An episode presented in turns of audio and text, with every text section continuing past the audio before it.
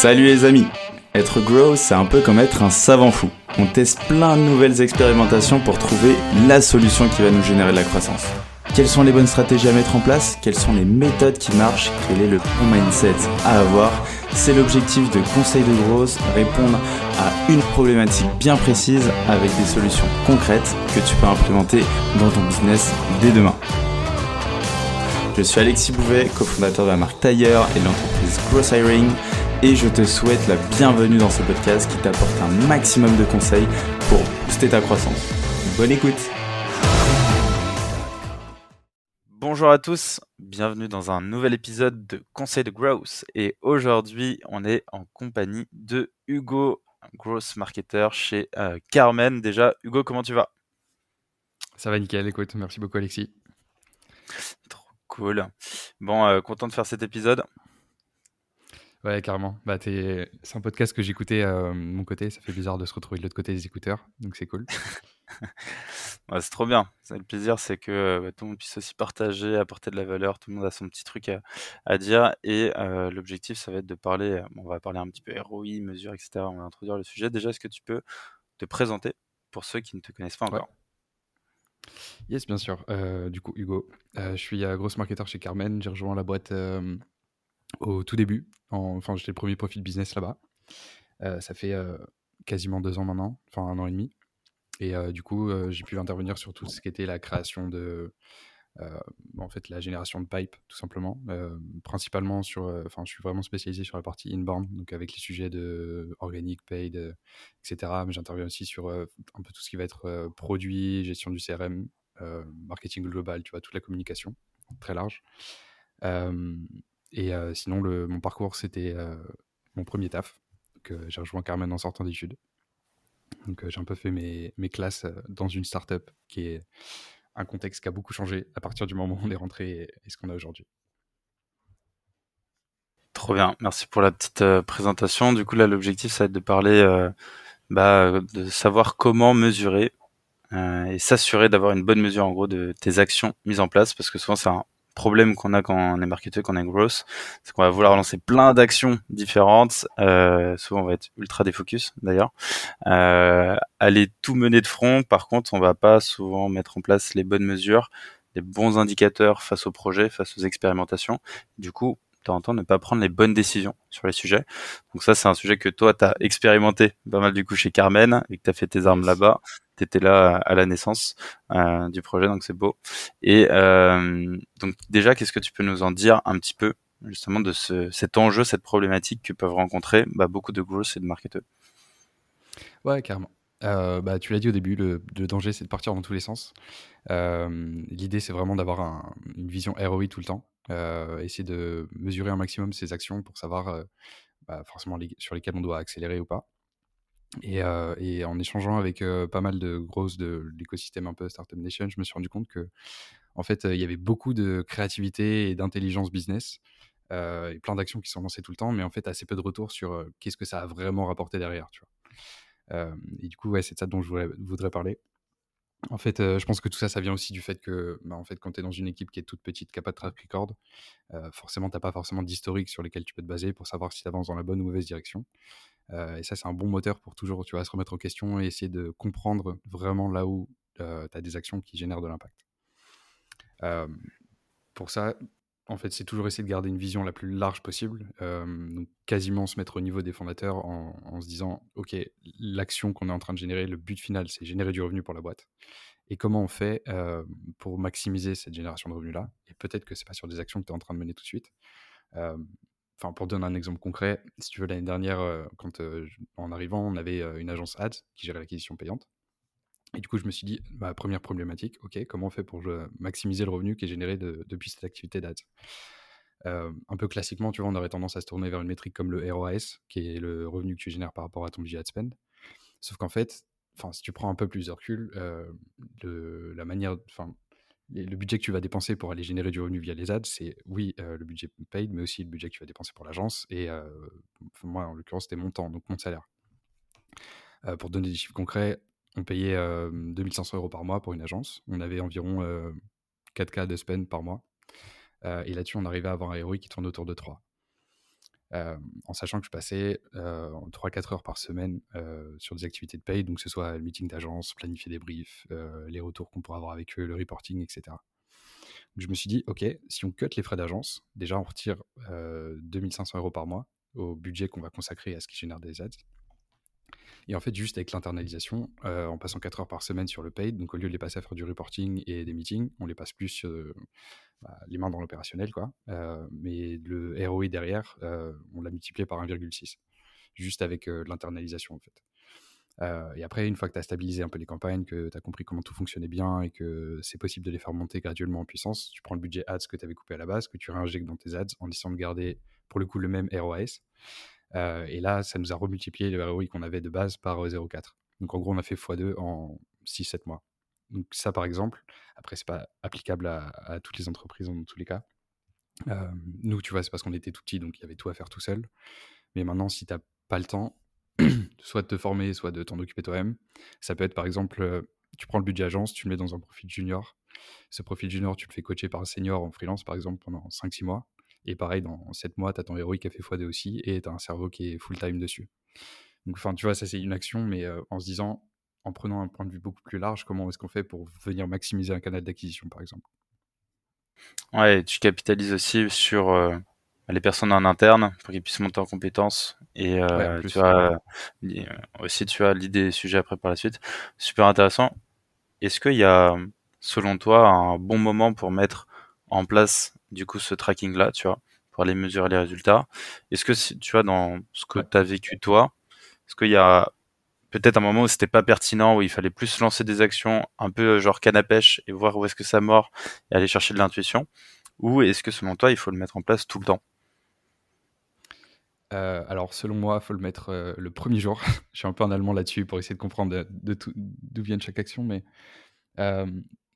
je sais pas si ça s'applique vraiment à toutes les boîtes. Dans le contexte dans lequel je suis arrivé, on avait déjà un ou deux clients, tu vois, on n'a pas fait le 0 to 1. Donc il y avait quand même cette notion de venir accélérer quelque chose qui a déjà fait au moins une preuve avant. et après, c'était aussi motivé par ce fait de dire, en fait, je ne sais pas réellement, enfin, complètement dans le flou, en fait, zéro data, on ne sait pas du tout quelle carte on va pouvoir jouer. Et du coup, pour essayer de comprendre le plus tôt possible à quel point on avance dans la bonne ou mauvaise direction, je j'ai du mal à comprendre comment on pourrait identifier les, leviers qui fonctionnent le mieux si on n'arrive pas à savoir, je parle en, lead generation, qui, on n'arrive pas à savoir d'où viennent nos leads par exemple. en fait, lancer quatre actions connexes, si le résultat est le même et qu'on n'arrive pas à dissocier la provenance de chacune des actions qu'on a faites, on se retrouve un peu dans le flou derrière avec, bon, bah, on a lancé quatre trucs, ça se trouve, il y en a une qui a surperformé et trois qui n'ont pas marché du tout. Et c'est cette situation-là que je voulais éviter. Ok, je vois ce que tu veux dire. J'ai l'impression que lorsqu'on va lancer un projet marketing, tu vois, qu'on a un strat qui est bien défini, je sais pas, on va se dire, euh, tu vois, on va aller euh, sur, chercher les ads, etc., tu vois, et on va aller chercher ce levier-là. J'ai l'impression qu'il faut définir en amont, tu vois, les indicateurs euh, de succès de la mission. Ouais. Et un, aussi les indicateurs, on va dire, de non-succès. Si tu es en dessous de ça ou là-dessus, tu vois, tu te dis, bon, bah là, on continue pas, on continue pas sur cette expérimentation, ça marche pas. J'ai l'impression que ça nous permet d'avoir, tu vois, un, peu une décision euh, factuelle euh, sur de la data, plus que bah, effectivement sur l'intuition ou même, tu vois, si t'as pas bien défini, un peu comme des investissements, tu vois, euh, ton investissement, tu te dis, bah, j'aimerais aller chercher tant de ROI à l'instant T quand je j'investis. Par contre, au fil du temps, bah, peut-être que ça va changer et euh, tu n'auras peut-être pas euh, tant de héroïque que tu estimais et puis en fait tu vas oublier que tu t'étais fixé cet objectif. Du coup, tu vas te dire bon bah finalement le héroïque il est pas de il est pas de 10 mais il est plutôt de 2 mais vas-y, je suis content. En fait, tu te tu vas peut-être oublier tu vois que c'était le 10 à initial que tu cherchais pour avoir un succès. Et du coup, j'ai l'impression que ça te permet de te rappeler euh, les bons indicateurs de succès ou de défaite ou d'échec euh, et puis aussi bah t'assurer que derrière tu ne sois pas biaisé par juste le côté un peu instantané du, truc. Euh, super clair. Toi aujourd'hui, comment tu vois la construction justement d'une stratégie euh, grosse marketing? Euh, Ce serait quoi les étapes selon toi à aller chercher pour construire cette stratégie et mener à bien les actions Tu vas avoir tout le côté data. Tu vois, c'est quoi le projet de A à Z selon toi? Ouais, carrément. Moi, je vois ça en quatre grandes étapes, quatre grands ensembles. la première, ce serait la, vision ou l'objectif. Essayer de prendre le maximum de recul que tu pourras avoir. Et ensuite, planification, donc priorisation et la mise en place des actions. Et enfin, le reporting. Pour deep dive un peu dans chacune des quatre, la vision, bon, ta vision globale, elle va pas changer tous les quatre matins. dans mon cas, ça va être générer du lead. Donc, ok, fine. Mais c'est quoi mes cartes? Et est-ce que d'un quarter à l'autre, ça va changer? Est-ce que tu vois la problématique, ça va être, on veut garder un coût d'acquisition client qui soit stable? Ou alors, est-ce qu'on peut débloquer un peu de budget pour se casser les dents sur deux ou trois canaux dont on connaît pas la performance? Et après, si le but c'est vraiment de générer du lead, ça peut être un autre canal complet dont, tu n'es même pas responsable. Par exemple, on sait qu'il y a une temporalité avec ton business qui fait que l'outbound, ça va être incroyable sur tel mois et le mois d'après, ça va être sur le partnership qu'il va falloir miser, mais toi, tu travailles en inbound. Bah, c'est pas grave. Tu prends les, compétences que tu as et les ressources, les outils que tu peux avoir pour essayer de les attribuer à ces canaux qui sont plus héroïstes. et dans tous les cas, tu es aligné avec les autres BU pour avancer dans la même direction. Le but, c'est croissance de la boîte au global. Et une fois que tu as cette vision-là, donc en général que tu établis avec les founders ou avec d'autres team leads, il y a un conseil que je donne qui est, que je trouve vraiment pas mal, c'est en fait de garder les feedbacks quelque part et de se mettre un rappel direct trois mois plus tard pour aller les relire. C'est un truc qu'on fait jamais sinon, même si les notes sont, sont mal rédigées. Mais juste de venir re-regarder ce qu'on avait écrit, ça permet de se rappeler des choses qui forcément on aurait oublié. Et aussi de garder les grands ensembles. Nous, on fonctionne avec des OKR, mais on peut appeler ça comme on veut, tu vois. Tu, gardes tes North Star que tu vas te fixer pour ton quarter et tu les gardes dans un endroit que tu vas consulter tous les jours. Donc, travaille sur Notion, par exemple. Les garder sur ton espace de travail pour toi et même pour les personnes avec qui tu travailles, les gens que tu manages, tu vois, sur les, sur les points hebdo, que ce soit des reporting ou des kick-off, il y a toujours un petit encart, tu vois, avec bon, bah ça, c'est les métriques du quarter. Et on les, on les relit pas et on va pas se les redire toutes les semaines, mais elles restent tous les, toutes les semaines, tu les regardes et ça fait un petit rappel passif comme ça que je trouve très intéressant. après la planification, pour la planification, il faut que tu aies une vue d'ensemble de toutes tes datas. Donc, pour faire un, petit retour sur notre conversation par rapport au tracking, en fait, pour planifier, tu es obligé d'avoir un tracking qui soit hyper quali, parce que sinon, tu pourras pas tirer, enfin, tu pourras pas avoir d'instinct sur, basé sur la data si tu n'en as pas, fatalement. pour la data, enfin, pour le tracking, il y a un truc activable que je trouve pas mal que je pourrais te donner. C'est, en fait, le plan de tracking qu'on pourrait avoir, le mieux, c'est d'utiliser des outils qui sont forcément très chers, bah, dont les startups n'ont pas les moyens. Mais il y a une possibilité de mettre un petit script euh, sur ton site qui te permet de relayer toutes les balises que tu vas pouvoir avoir dans les URL. Euh, quand je dis balises, je parle d'UTM. Les UTM, la, bonne pratique, c'est de les mettre le plus haut possible dans ton funnel. Donc, euh, pour le SIS, ça va être directement dans les ads. Pour les ressources, ça va être directement au moment où tu vas proposer cette ressource. Enfin bref, euh, l'idée c'est que dans trois mois, quand tu te poses et que tu regardes ton plan de tracking d'ITM, tu peux savoir exactement d'où viennent quels leads euh, par rapport à quelle action a été menée. Et du coup, tu as juste un petit script à mettre dans ton, sur ton site qui va prendre la balise UTM et qui va le relayer à toutes les pages que ton lead va, euh, va aller visiter. comme ça, ça te permet de, peu importe le parcours qu'aura l'utilisateur et peu importe les outils que tu auras de tracking de ton côté, au moment où il va faire une conversion, tu vas pouvoir faire passer cette balise UTM dans un champ caché. Donc nous, on utilise un outil de formulaire qui s'appelle Typeform, qui permet d'utiliser cette fonctionnalité de manière native. Et en fait, il va, dans un champ caché, mettre les balises UTM pour que, à partir du moment où la personne est convertie, tu tous tes leads et tu puisses les avoir par canal d'acquisition que tu auras transformé. Il y a un truc qui est pas mal avec ce script aussi là, tant qu'on est dessus, c'est ça te permet aussi de prendre le referring domain, donc le nom de domaine de, depuis lequel le lead est arrivé sur ton site, euh, et de le mettre comme si c'était une balise ITM. Et ça, c'est vraiment cool pour, euh, par exemple, les articles de presse. Imagine demain, tu fais un communiqué sur les échos. Tu vas pas demander aux échos de mettre un UTM dans leur lien. Mais euh, si tu sais qu'il y a un article qui va être publié, bah, tu as juste à mettre ce referring domain là dans la liste des referring domains qui vont transmettre un UTM à ton script. Et tu vas pouvoir identifier tous les sites de presse. C'est cool aussi, par exemple, pour le partnership. Je sais que c'est un enjeu au niveau du pôle de partenariat parce qu'on traite avec des personnalités qui sont pas forcément motivées par le fait d'avoir un plan de tracking qui soit quali et ça peut être frustrant côté partenariat parce qu'il y a des gens qui arrivent en inbound mais on n'arrive pas à les catégoriser comme tels. En fait, avec ce tracking-là, ça permet d'identifier de, la sorte de tous tes partenaires. Bon, bref, ça fait une grosse parenthèse sur le tracking. mais une fois que tu traques bien tout, donc tu as bien toutes tes datas, maintenant tu peux avoir une vision full funnel. Donc vraiment du tout début jusqu'à la conversion en client de toutes tes sources. Donc là, soit tu es un peu tech savvy et tu as déjà un data warehouse, genre BigQuery, tu peux utiliser genre un, un ETL, donc genre Airbyte to Funnel. Tu consolides ta donnée, tu fais de la visualisation avec Metabase ou Looker.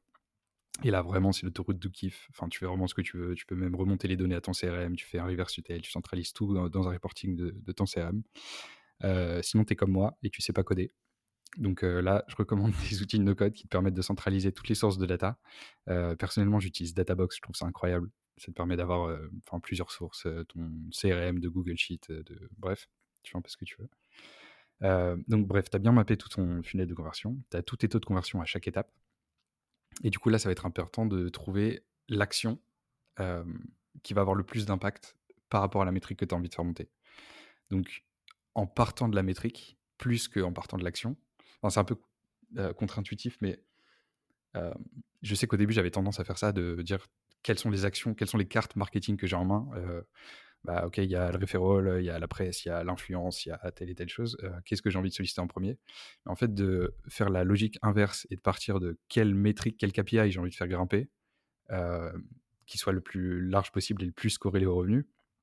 Par exemple, le nombre de leads qualifiés par mois en fait, directement, on a plusieurs variables qui vont en découler.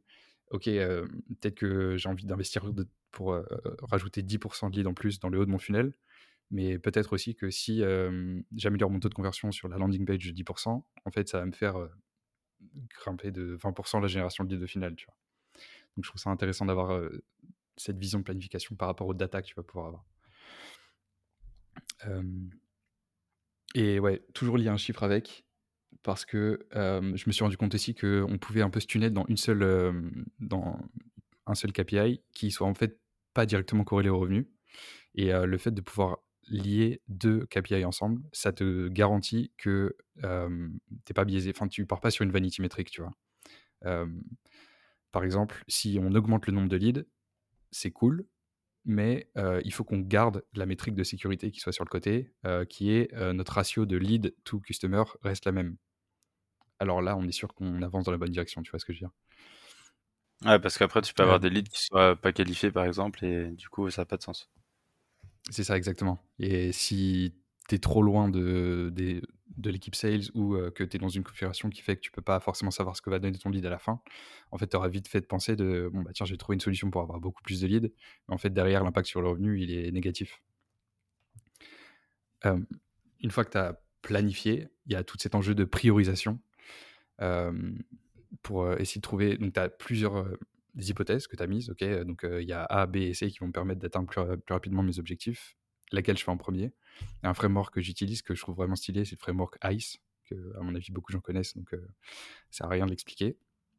Mais j'ai rajouté un S à la fin pour speed, qui me permet de prioriser donc, en fonction de, de, tous les facteurs qu'on va pouvoir sur ICE, aussi la rapidité qu'on va pouvoir avoir à mettre en place ces actions, qui je trouve est plutôt déterminant. Mmh. Euh, ouais, clairement, tu peux, je pense que tu peux même euh, réexpliquer cette matrice. Euh, chaque, chacun se l'approprie aussi un peu à sa sauce. Donc le ICE, c'est quoi? Le I, c'est pour impact. Impact. Le C, c'est pour confidence, enfin confiance. Et le E, c'est pour ease, donc facilité. donc, sur chacune de ces trois lettres, tu vas mettre, enfin, en fait, tu vas mettre une action. En face, tu vas mettre ces trois lettres et un score de 0 à 10. Et à la fin, l'idée, c'est que tu fasses une moyenne euh, des trois chiffres que tu auras sur euh, impact, confiance et facilité pour avoir ta note globale. Et à la fin, quand tu as toutes tes actions, tu vas avoir euh, toutes tes actions qui auront une note sur 10 et tu sais que celle qui se rapproche le plus de 10 est celle qu'il faut faire en priorité.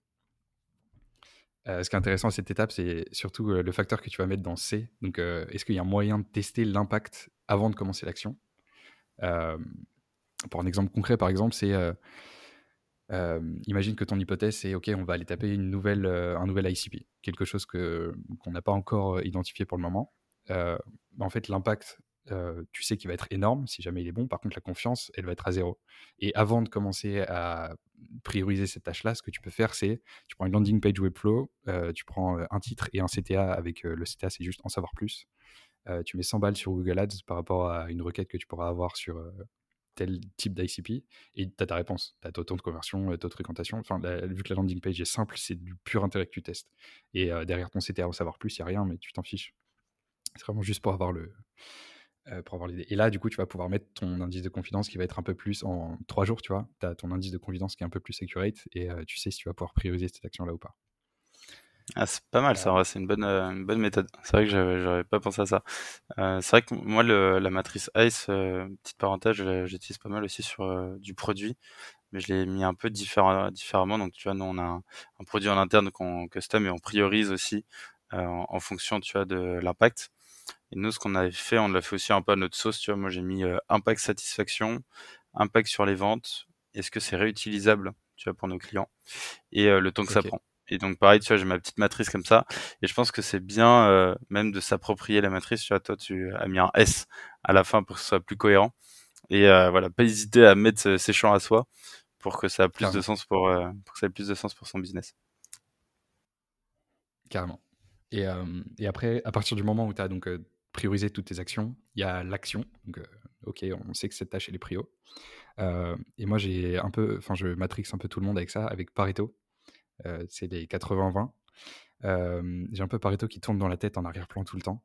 Et je me dis, enfin, un peu cette phrase qui dit, OK, ça fait quoi si je m'arrête maintenant et que je ship Est-ce que j'aurai autant de résultats que si je continue pendant 3 heures? L'exemple que je prends pour illustrer ça, c'est, imagine, tu construis une landing page. En fait, tu vas avoir une courbe de productivité, enfin d'efficacité plutôt, euh, qui va être exponentielle au début, qui va redescendre très très vite, parce que de la première minute à la vingtième minute, tu rien, donc forcément tu as un impact qui est fou malade. Et à partir du moment où tu as déjà mis ton CTA, une image d'illustration, de trois couleurs, euh, le texte qui est vraiment euh, adapté au message que tu vas vouloir faire transmettre, bah, à partir de là, en vrai, tout ce que tu vas faire, c'est de l'optimisation. Et l'impact, il va être exponentiellement moins de, moins en moins important. un peu cette phrase-là qui me tourne dans la tête à chaque fois pendant la phase d'action pour être sûr que ce soit héroïste. Et après, il y a le monitoring et le reporting qui sont les dernières étapes. et très, très, très importantes, mais hyper chronophages la plupart du temps. Et on n'a pas d'impact immédiat. Donc, au début, c'est dur de prioriser ces choses-là. mais le reporting, je trouve ça fondamental. Je le rédige, moi, comme si je m'écrivais à moi dans un an. en imaginant que j'ai oublié tout ce qui se soit passé, mais en me donnant des, ce qui est frais dans ma tête maintenant, un peu comme une note en fait. Et ça permet de, quand je le communique à des gens avec qui je travaille, qui, qui savent les sujets sur lesquels je travaille, en fait, ils vont les lire plus rapidement en se disant, OK, c'est bon, j'ai compris, euh, c'est telle action qui a été mise en place. Mais là où c'est intéressant, c'est quand on le communique à d'autres personnes euh, qui sont un peu extérieures, euh, mais qui ont une affinité un peu business. Ça peut être des techs, par exemple, qui, ont ce, ce, sens business, bref. En fait, ils vont pouvoir avoir des insights qui sont complètement différents de ta manière de penser à toi et qui n'ont pas tes problématiques au quotidien. Et du coup, ils vont réfléchir avec une approche qui soit beaucoup plus terre à terre. Et ça m'est arrivé plusieurs fois de, tu vas te faire un reporting sur, OK, là, on a fait l'étape 1 de, enfin, 1 sur 25, on avance bien, c'est, cool, tu vois, on, a pas les milestones. Et un profil, enfin, le CTO de la boîte qui est, qui est hyper cartésien, qui prend tout le projet global et, mais en fait, le projet, c'est quoi l'impact? Enfin, je veux dire, on peut juste faire ça, tu vois. Et toutes tes 27 étapes, en fait, elles sont réduites à une euh, parce que tu n'avais pas vu le problème euh, avec le même prisme que lui là. Et je ça hyper enrichissant. Et en même temps, ça, ça garde une trace de comment tu perfs, euh, de ce que tu penses à ce moment-là. Et c'est toujours intéressant de venir aller chercher des datas d'il y a un an, de te mettre dans ton mindset d'il y a un an, de voir ce qui a changé depuis, la manière dont tu as évolué, et du coup, essayer de prendre cette ligne-là de progression et de, faire une projection sur plus tard en disant, OK, j'avais pas cette vision-là, ma vision a changé aujourd'hui, pourquoi Et qu'est-ce qui amènerait ma vision à changer dans un an pour essayer de gagner un peu de temps sur la maturité que tu pourras récupérer par rapport aux missions que tu auras plus tard?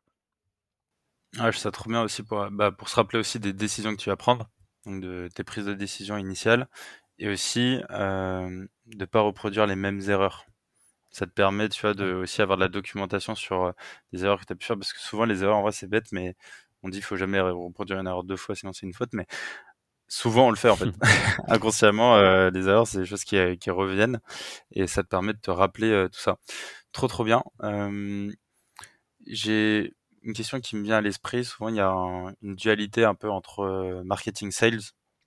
Tu vois, tu le disais, par exemple, je sais pas, le marketing va s'arrêter à j'ai généré tant de leads. Il va pas aller chercher, tu vois, l'autre indicateur qui est combien ça a généré de CA ou euh, ouais, combien a été client, tu vois, au final.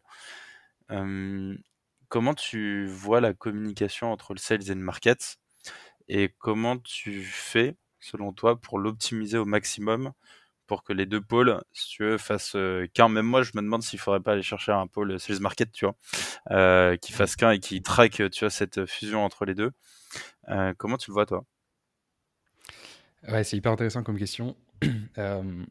en fait, quand je suis arrivé, je faisais du sales, vu qu'il n'y avait pas de, de, profil sales au moment où on enfin bref. donc j'ai un peu développé cet état d'esprit-là qui fait que j'ai, entre guillemets, grandi dans le marketing avec ce passé de sales. Et ma plus grande hantise, tu vois, c'est de lancer une opération market qui est complètement à côté de la plaque parce que on est loin du terrain et qu'en en fait on ne sait plus parler à notre ICP. Et pareil, j'entends des sales, tu vois, qui disent pas, pas, chez nous, heureusement, du coup, qui disent Ouais, bon, bah, lui, il est au marketing, il fait des images, tu vois, il est gentil, il met des couleurs, il change, il change des couleurs des CTA, c'est cool. donc, vraiment, j'ai envie de m'éloigner au maximum de cette perspective-là et d'avoir, c'est pour ça l'aspect un peu grosse marketing qui est intéressant, d'avoir un marketing OK, mais qui a de l'impact, qui génère du revenu derrière.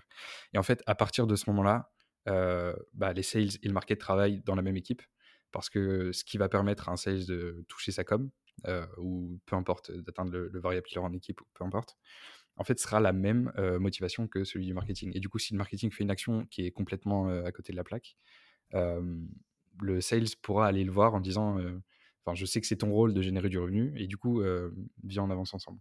Après, il y a un truc qui est hyper important. Nous, c'est parce qu'on est dans une petite équipe, donc c'est cool, mais c'est toujours de passer du temps avec les sales.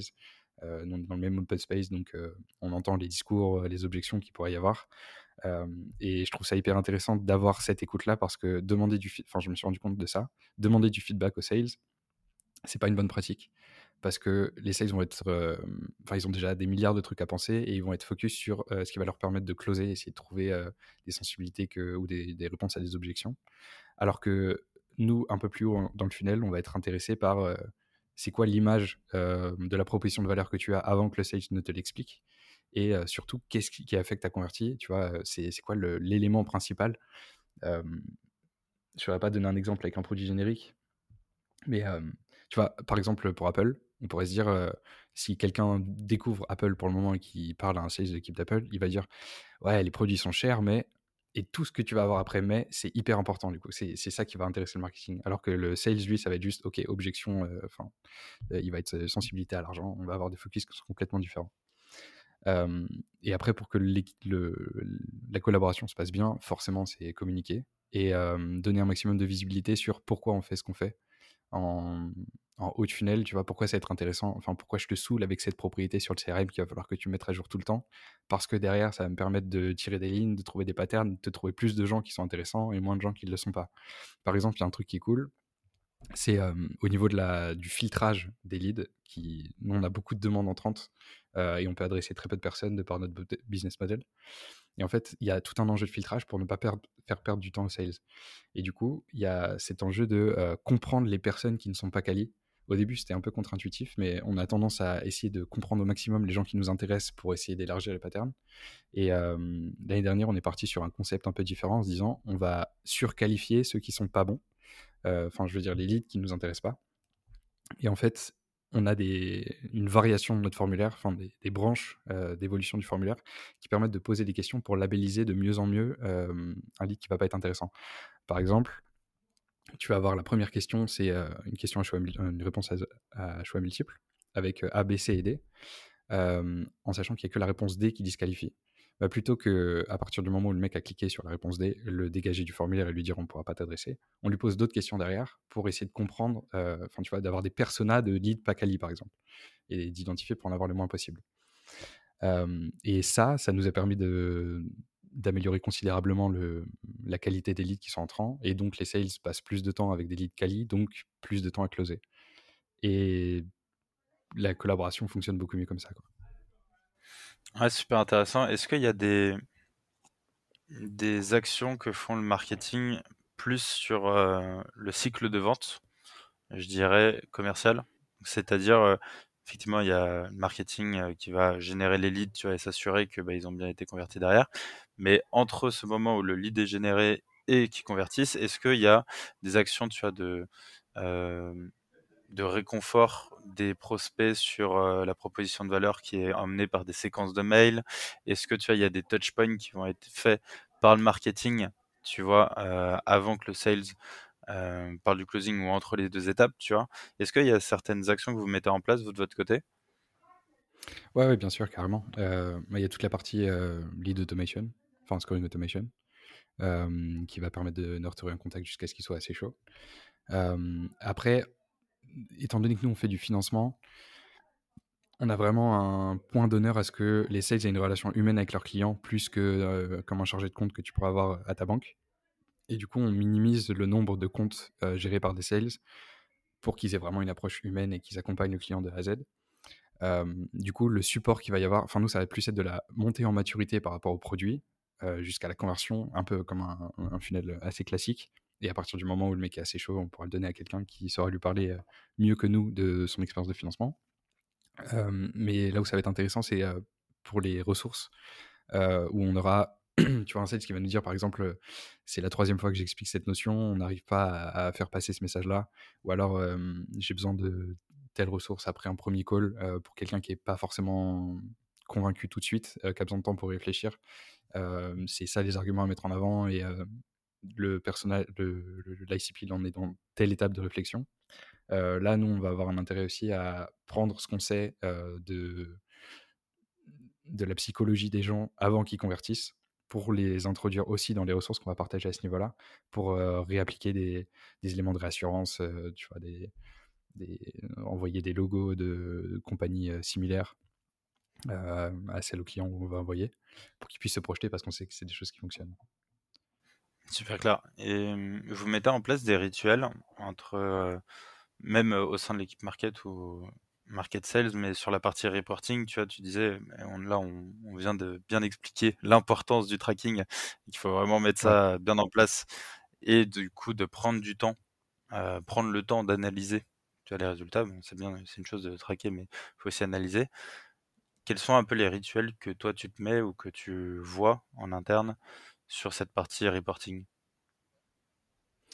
Yes. Um, bah, entre les sales et l'équipe market, un peu moins. On a un reporting euh, un peu hebdo, enfin un peu tourné comme une newsletter, tu vois, de voilà ce qui s'est passé côté market, mais pas en mode euh, on a pris un café à 14h, c'était cool, tu vois, vraiment juste des trucs qui sont impactants et qui vont changer euh, leur quotidien, soit sur la semaine d'après, soit sur celle qui s'est passée là. Mais après, je me suis rendu compte que on n'avait pas, enfin, la compréhension du funnel plus haut n'intéresse vraiment pas. Enfin, ils s'en foutent en fait de savoir que le mec il vient de, de telle source ou telle source. Là où ça a de l'impact et c'est intéressant, c'est est-ce que le mec il vient d'une d'un canal inbound ou outbound, parce que le discours va pas être le même. Quelqu'un qui vient à toi ou il y a quelqu'un qui va falloir vendre vraiment. Mais alors que le mec vienne de telle ou telle campagne, il s'en fout complet. Donc euh, j'ai essayé de temps en temps, tu vois, d'en parler un peu en disant tiens là c'est marrant parce que il vient d'une campagne qui est plus axée sur la compétition. Euh, là c'est plus quelque chose qu'un produit annexe. Ça pourrait être cool d'argumenter le discours. L'information elle passe pas. Ils sont en mode non mais d'accord, je veux savoir est-ce que le mec il est prêt à closer maintenant et, et quel est son besoin pour que je qualifie? donc ouais, j'ai pas forcément de rituel de, de, reporting en place avec eux, autre que voilà les sujets sur lesquels on travaille et les ressources qu'on va produire, ce que ça va pouvoir changer pour vous. Et sur l'équipe market, donc toi vraiment sur la partie growth marketing, c'est quoi un peu tes rituels justement de reporting? Tu te poses toutes les n'importe quoi toutes les semaines où tu vas regarder les chiffres Est-ce que c'est les tous les jours? C'est quoi les indicateurs que tu vas regarder en priorité? Comment tu réfléchis en fait? Comment quel est j'ai envie de te dire plutôt tes étapes d'analyse, tu as ton framework pour bien analyser et s'assurer que tu es bien sur la bonne direction à chaque fois?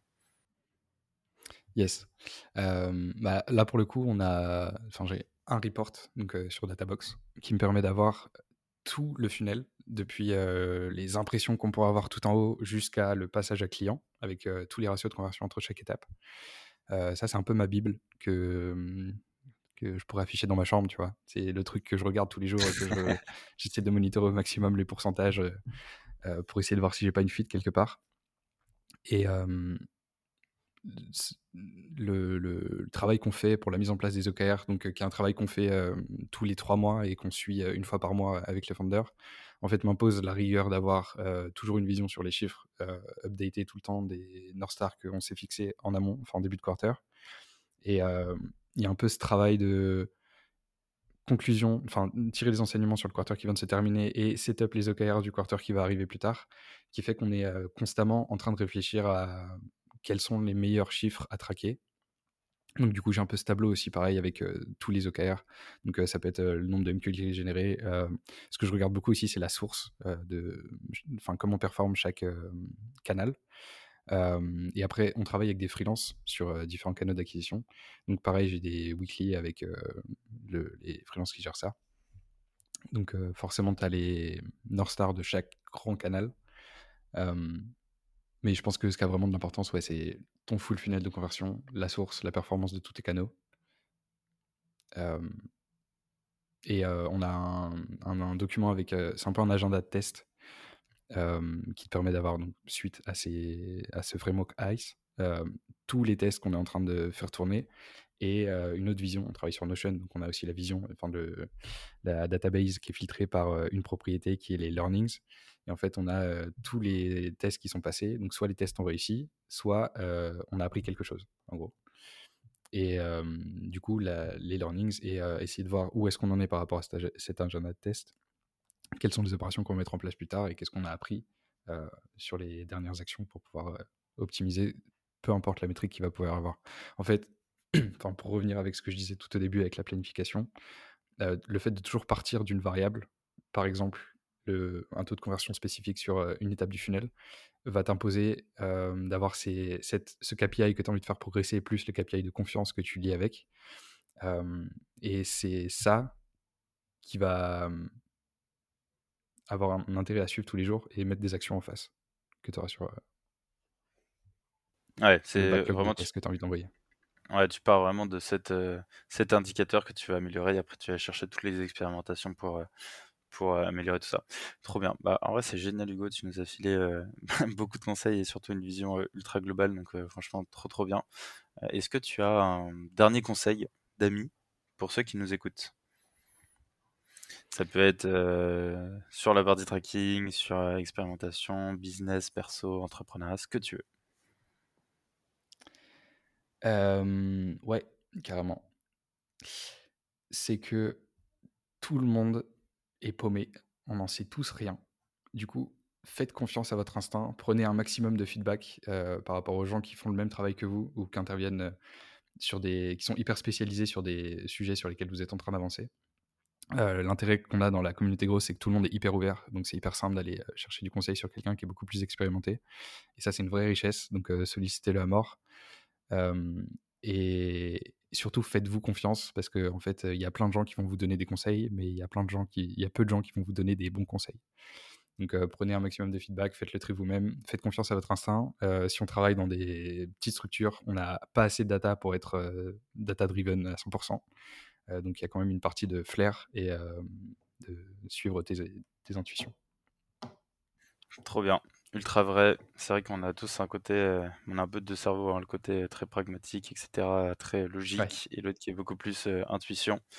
et c'est vrai que moi je suis très en mode logique, etc. Je suis pas assez place à mon intuition, donc ça me parle grave. Donc Ouais, sentez un peu l'intuition, c'est un peu le sixième sens qui guide euh, un peu le tout. trop bien. Merci à toi Hugo, c'était trop trop cool. Je te dis à très vite et prends soin de toi. Merci beaucoup Alexis, à une prochaine. Salut, ciao. J'espère que cet épisode t'a apporté de la valeur. Si tu veux me motiver et me soutenir pour faire encore plus de contenu, tu peux mettre 5 étoiles sur Apple Podcast et me confier tes problématiques en commentaire. Tu peux aussi le partager autour de toi si tu penses qu'il peut aider. On se retrouve la semaine prochaine pour un nouvel épisode. En attendant, prends soin de toi.